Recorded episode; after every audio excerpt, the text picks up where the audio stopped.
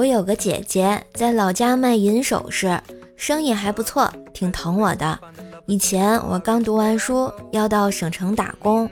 女孩子第一次出门打工，家人呢总是挺担心的。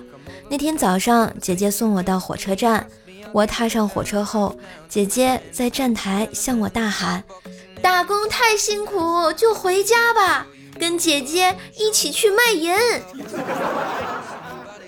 火车开动，我怎么感觉全车厢的人都在看我呢？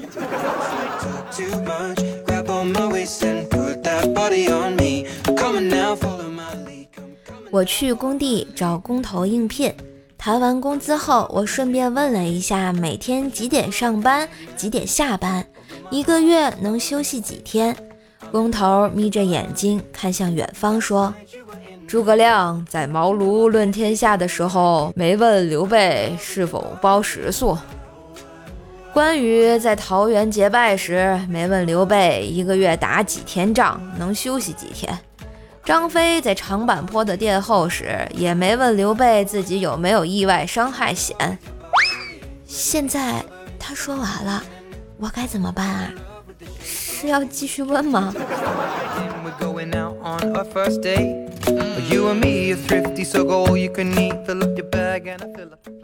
第一次啊，和女网友见面，吃饭的时候，我故意灌她酒，看她喝得不省人事的时候，我马上订好了房间，确定她睡了以后，我邪魅一笑，连夜坐火车逃回老家。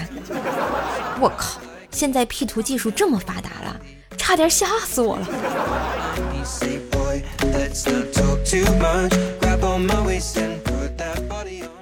参加前女友的婚礼，随礼随了只宠物狗，他笑我：“哎呦，怎么还有结婚随礼送狗的呀？”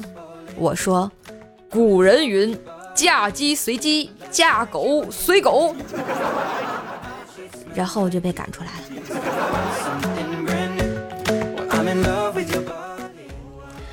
爸爸呢是玻璃厂的工人，有戴手套干活的习惯。一天下夜班，他坐出租车回家。当车子经过一片郊区的小树林时，一阵凉风袭来。爸爸觉得有点冷，就从兜里啊掏出手套戴上。司机呢从后视镜里看见，小心翼翼地问：“兄弟，你在干嘛？”“哦，没什么，习惯了。”我每次干活的时候都要戴手套，这样既不会割伤自己，又不会留下痕迹。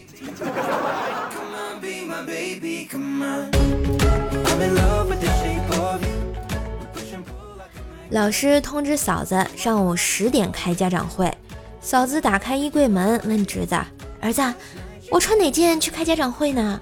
我得穿得体点儿，妈不能给你丢脸。”侄子怯怯地说。妈妈，你以为我在学校还有脸吗？